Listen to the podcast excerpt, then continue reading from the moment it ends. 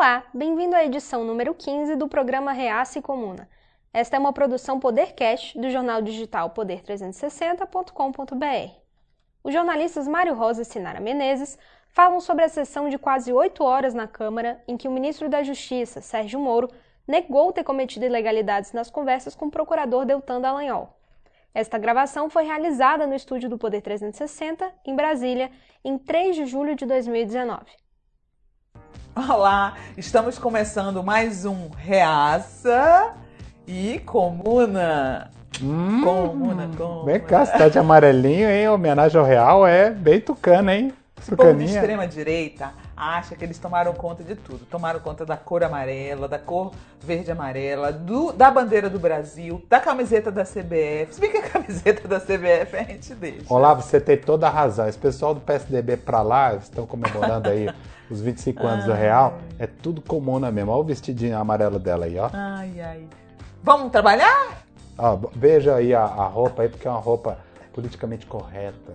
Aí da Como tudo Drill. vindo de mim, né? Tá, vamos lá. Ó, Que negócio é esse? Isso aqui, gente, eu mereço o prêmio Nobel é, deste ano, porque esse eu decifrei o raciocínio do Carluxo. A fórmula é 3xez4 igual a WY hashtag interrogação.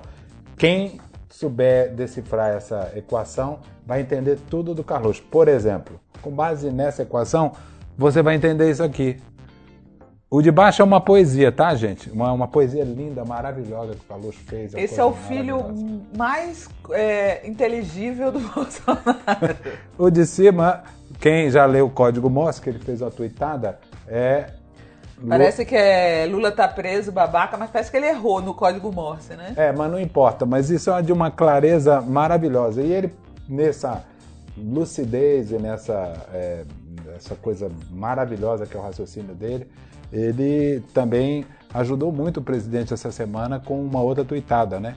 Que foi o Carlos Bolsonaro ataca a GSI e abre nova crise com militares. Atacou o general Heleno, que é atualmente o general que dá as cartas no governo de Bolsonaro, né? Pois é, e foi ele que é o responsável pelo avião presidencial e pela questão da, da- Do aeroporto. do aeroporto, da cocaína que entrou lá, e aí ele fez uma postagem dizendo que o presidente corria risco de morte e tal, justamente de um dos mais leais assessores é, é, presidenciais, publicamente, inclusive tem defendido, foi tomou outro de um, o microfone no café da mesa! manhã, bateu na mesa e tal. E, mas para a maioria das pessoas, e eu até entendo você que não entende o Carlos Bolsonaro, é porque você não conhece a fórmula. Mas agora que eu apresentei essa fórmula, tudo isso vai se tornar muito mais calmo. Ou não. Não, é muito simples, é só entender aquela equação. Vamos agora pro Bozo chama o Bop. É É o Bolsonaro tentando chamar para si os policiais que estão super insatisfeitos com a reforma da Previdência, né? E aí ele baixou a tropa de choque dele, ele mesmo, dentro do Congresso para mudar a reforma da Previdência para tentar ver se é, esse público tão importante para ele, que é a bancada da segurança, a bancada da bala, é, ele tenta abrir ali um espaço. Continua a ter o meu apoio, né? É, eu acho muito importante que os policiais militares, os policiais civis e o próprio exército vejam que quem fez sempre coisas por eles foi a esquerda, né? Bolsonaro, como deputado, nunca fez nada pela segurança pública no país. Então, assim, cuidado com quem vocês confiam. Não, eu acho mais até. Eu acho que nós não devemos ser escravos de nenhum dogma. Eu acho que essas regras gerais absolutas em nome de uma economia é, assim trilionária, eu acho que, por exemplo, é evidente que os militares e os soldados correm riscos especiais e têm dificuldades especiais que outras categorias profissionais não têm. E certamente outras profissões do setor público, carreiras de Estado, também têm. Então, essas ideias de fazer tudo a jato, estamos falando hoje da Lava Jato, é, também uma reforma da Previdência jato, por causa de um trilhão a jato. Mas por que não faz uma reforma da Previdência possível, depois se faz uma outra? Essas coisas de fazer tudo correndo, eu, não- eu acho que o presidente não erra se ele tentar é, acomodar Os, os policiais. os policiais É, agora- e outras categorias. Peraí, peraí. Agora, o mes- a mesma preocupação, obviamente, ele não tem com os professores, né? Mas que tenha com os professores Mas e que tenha com as ter, Mário. Mas que, mas que isso abra o precedente, esse que é o problema. Se abre o precedente para um, Não pode ter precedente. Quando você abre, você cria uma situação em que precedentes são possíveis, né? Os precedentes serão Bolsonaro proteger tudo que é militar privilegiado e deixar de lado outras categorias que precisam e prejudicar os pobres. Essa é a verdade. A categoria mais prejudicada com a reforma da Previdência são as mulheres trabalhadoras rurais. Não pensem que com elas ele vai ter a preocupação que teve com os policiais. Bom, eu sou um otimista. Eu acho que no momento em que você admite uma intervenção política para defender um determinado segmento, você aceita o princípio de que intervenções são possíveis e exceções são possíveis. Ora, isso pode não levar a essa reforma miraculosa de um trilhão, mas pode levar a uma reforma menor possível, e mas que não seja tão ofensiva a tantos interesses. E daqui a pouco, daqui a três anos, daqui a quatro anos, se faz uma nova reforma, uhum. se faz uma nova. Acredite se quiser. Bom, vamos ver. Ah, pra frente, Brasil. Canta a musiquinha aí. Como é que é? Tá. Todos juntos vamos pra frente, Brasil. Na época da ditadura, a seleção brasileira foi utilizada pelo regime para vender uma coisa ufanista, exatamente o que o Bolsonaro está fazendo agora. E ele já tem o, o atleta oficial do regime, que é Neymar.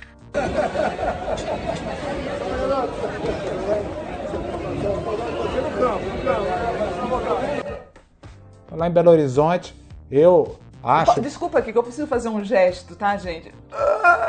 Não. É vomitivo demais, né? Você se prestar a ser o atleta oficial do regime Bolsonaro, realmente, Neymar, você é, é um, é um cara que, se eu fosse jogador, eu caía agora em campo em sua homenagem. Não, eu acho que não. Eu vou defender o presidente. Presidente, acho até que o senhor deveria postar alguma coisa assim na linha. Você é a razão da minha libido porque eu sei que o senhor ama o futebol.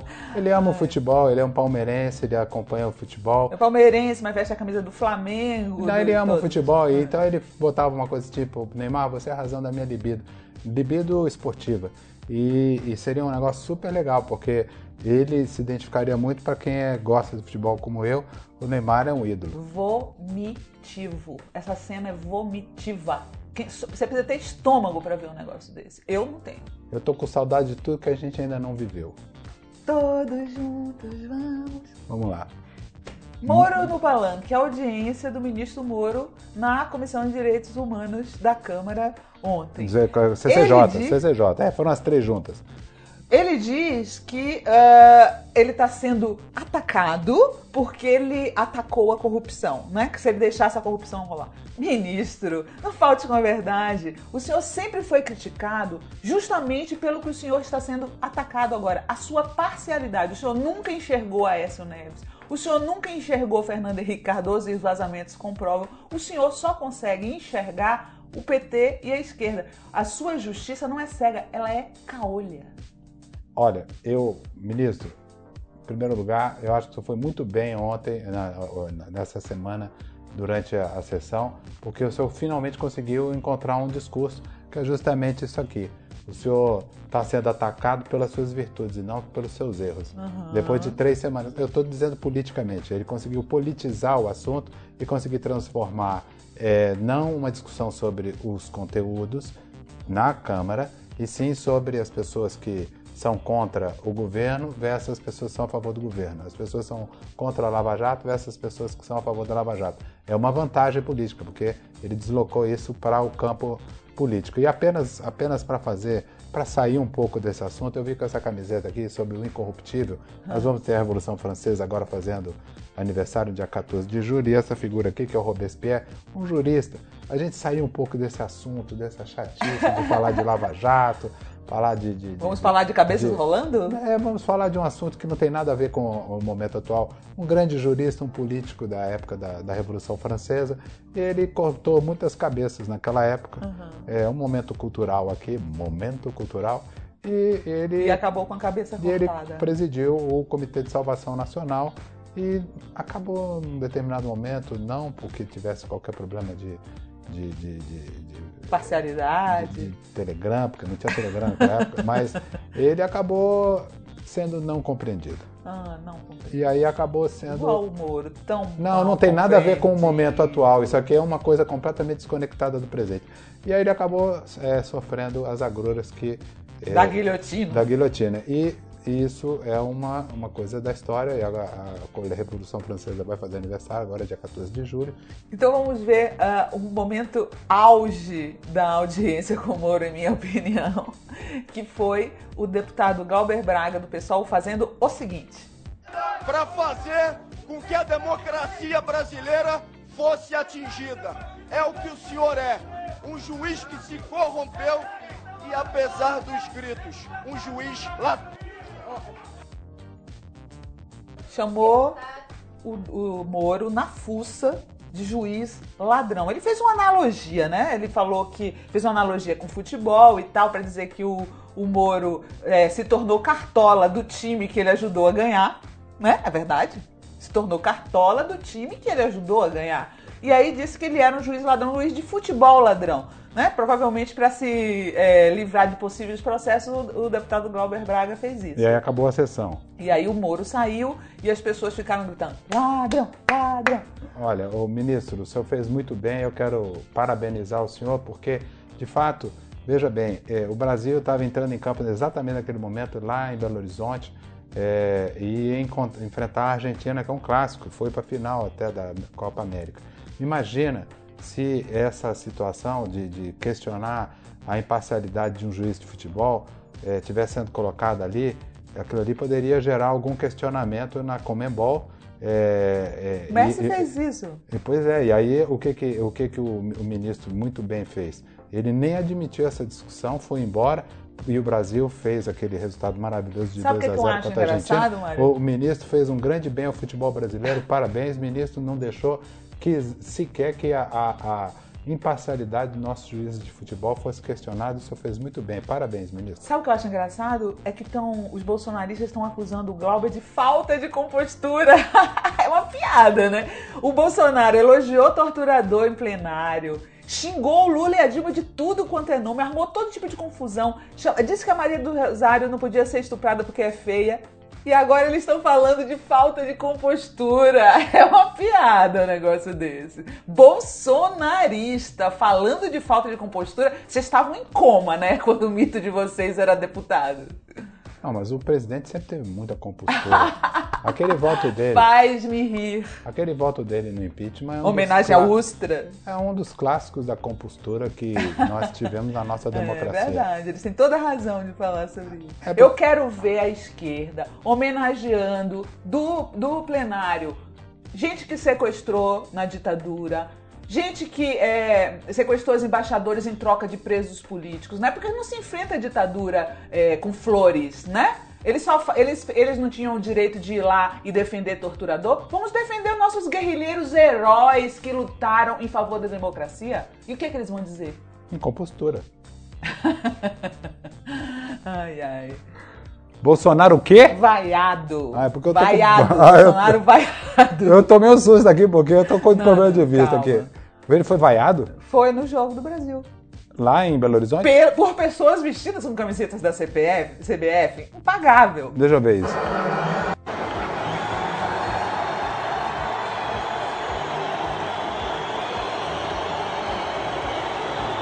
Mas isso aqui, isso aí não revela a- o que aconteceu. Na verdade, é como ele não foi no estádio inteiro, a, a grande maioria do estádio onde ele não foi, vaiou porque ele não foi até lá.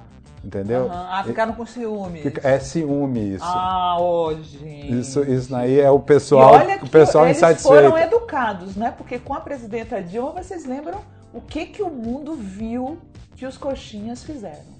Não, isso daí, na verdade, é tanto amor acumulado que o pessoal que não pôde estar perto dele ficou frustrado. É, foi só isso. Sério. Não foi vaia. Tá bom. Imparcialidade. Agora nós vamos para o nosso bloco mídia e poder. Isso. Ah, como em qualquer ditadura, né? ele não gosta quando eu falo que isso é uma ditadura militar eleita, né? Não é, não é ditadura Todos os, eleita. todos os generais no poder, todos os militares mandando e desmandando, vivemos uma ditadura militar eleita. E a prova é que, como na outra ditadura, jornalistas estão sendo perseguidos, demitidos, falamos na semana passada, e agora ele, uh, o ministro da Justiça, né, é acusado de mandar investigar o jornalista que divulgou os vazamentos. PF quer análise de atividades financeiras de Greenwald. Igual na ditadura. Onde é que nós vamos parar? Vai ter gente suicidada também?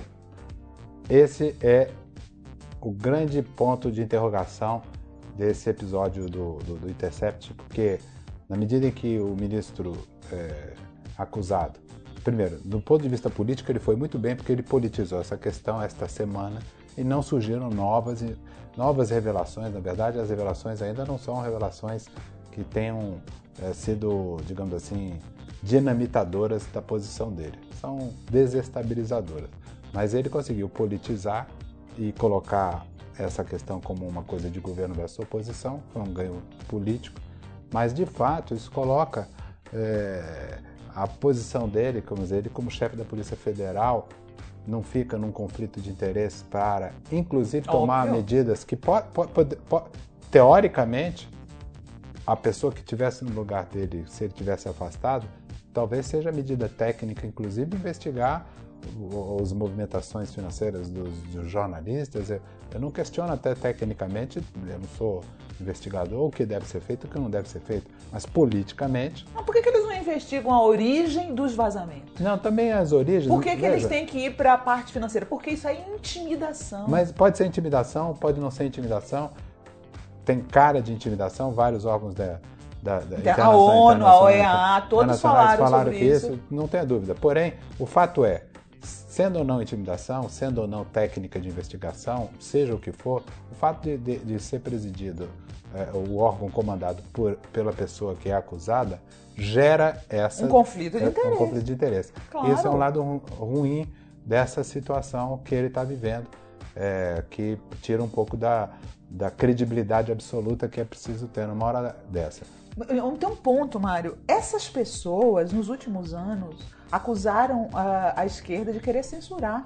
Né? Eles são a favor da liberdade de expressão até para fazer piada racista, homofóbica, e eles não são a favor da liberdade de expressão para denunciar a parcialidade de um juiz que hoje é ministro da Justiça do governo que ele ajudou a chegar lá?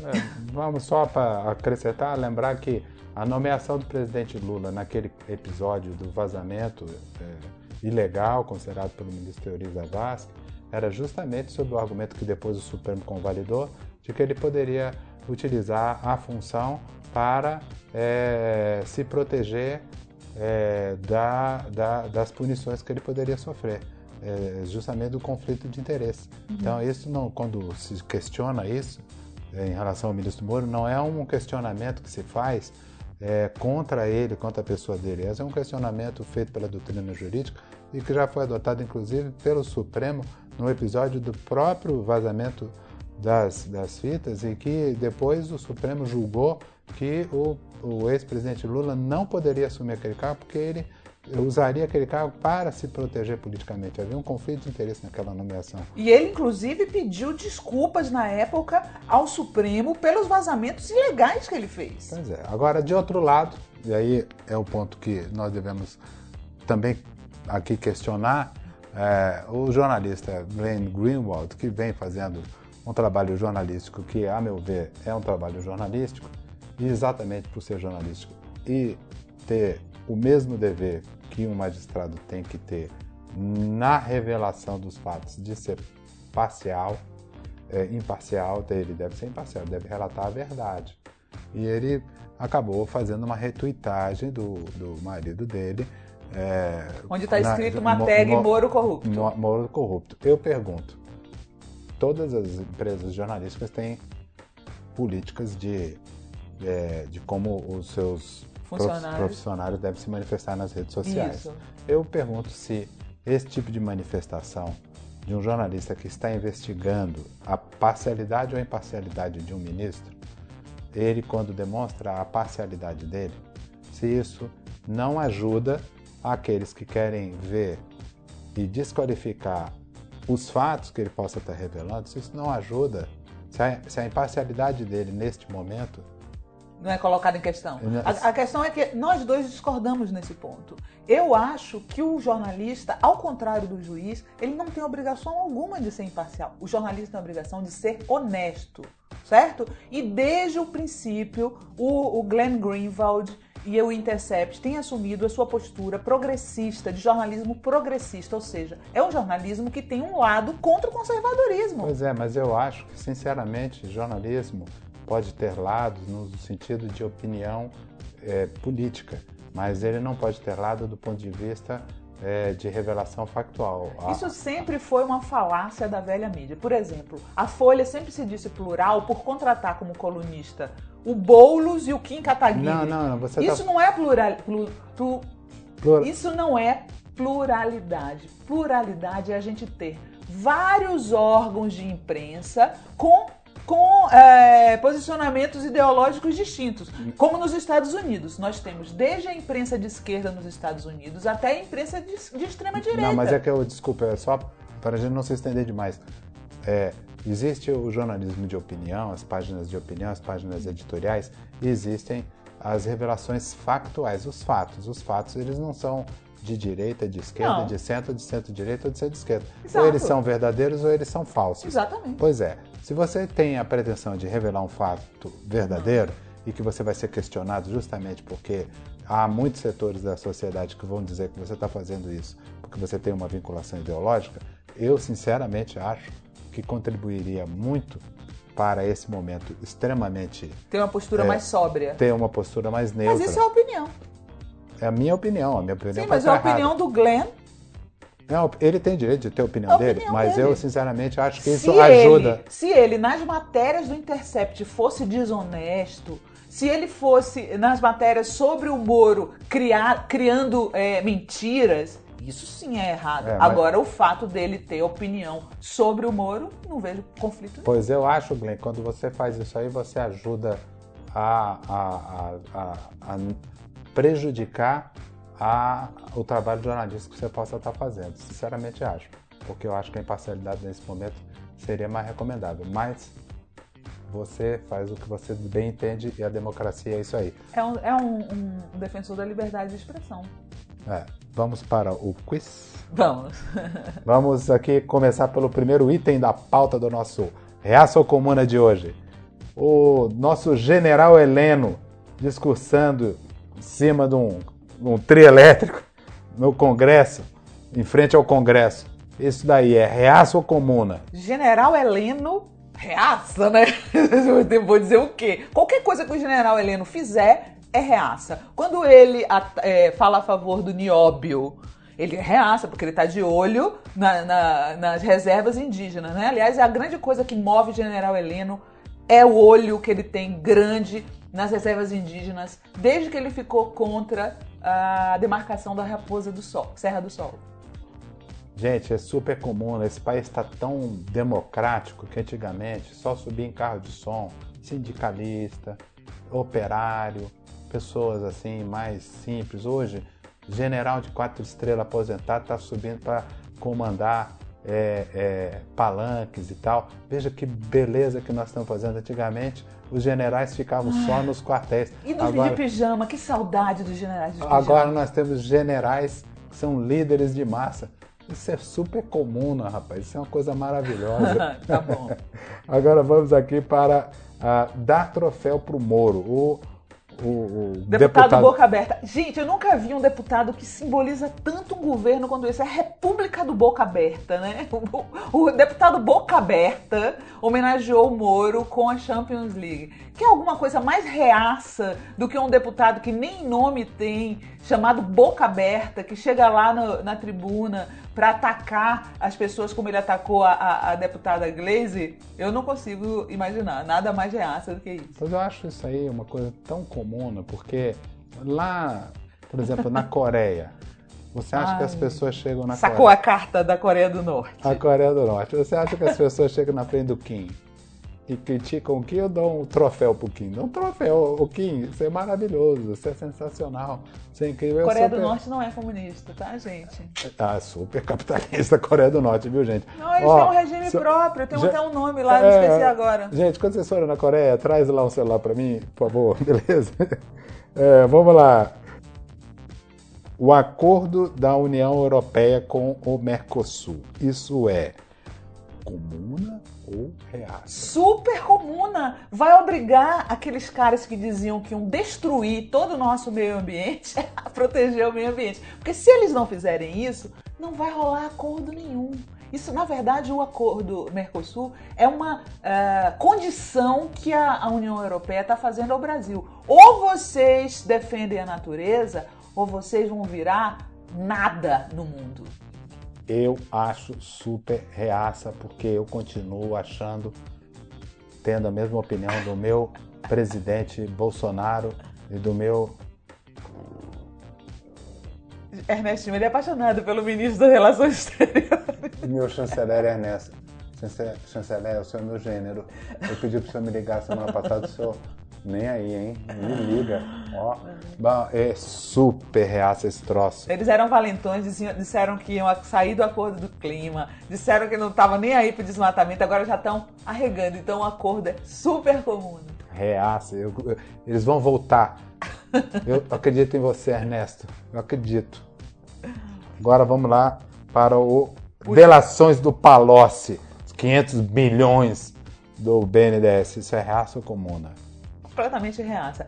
A jogada é muito clara. O, ministro, o ministro Palocci, o ex-ministro Palocci, virou uma carta na manga, né? Então agora, nesse momento, eles estão não só tentando é, diminuir o estrago feito pelos vazamentos na Lava Jato, com uma nova delação do Palocci, como ressuscitar a farsa, a falácia da caixa preta do BNDES. Foi por isso que o Levi foi demitido e foi por isso que eles botaram um pleiba da Barra da Tijuca na presidência do BNDES, para ressuscitar esse tema da caixa preta do BNDES. Bom, lá venho eu com a velha União Soviética. Ai, meu Deus, não tô acreditando. Você vai tirar essa carta. Mário, você já foi mais criativo. Eu não mais criativo, mas lá é que toda hora, quando o Stalin não tinha o que fazer, tinha o cara lá que confessava tudo. Stalin, eu era nascida? Tudo. Não. Ah, você era nascido? Não. Não, mas ele confessava tudo. Você tinha o cara lá que confessava tudo. Ah, ele confessava até o que não tinha visto.